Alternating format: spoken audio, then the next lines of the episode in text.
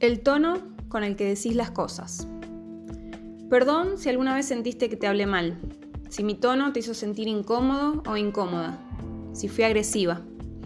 Perdón si soné poco convincente o que no te estaba hablando con sinceridad. Creo que en realidad me estaba hablando a mí.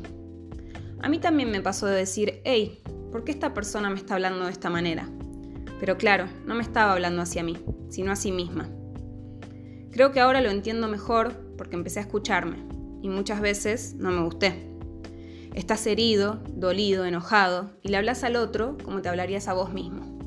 Pero también lo haces cuando estás feliz. Y ahí no hay reproches del otro lado, ¿no?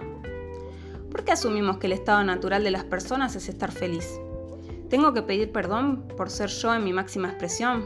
¿Por mostrarte mis lados más oscuros? Te pido perdón, me pido perdón.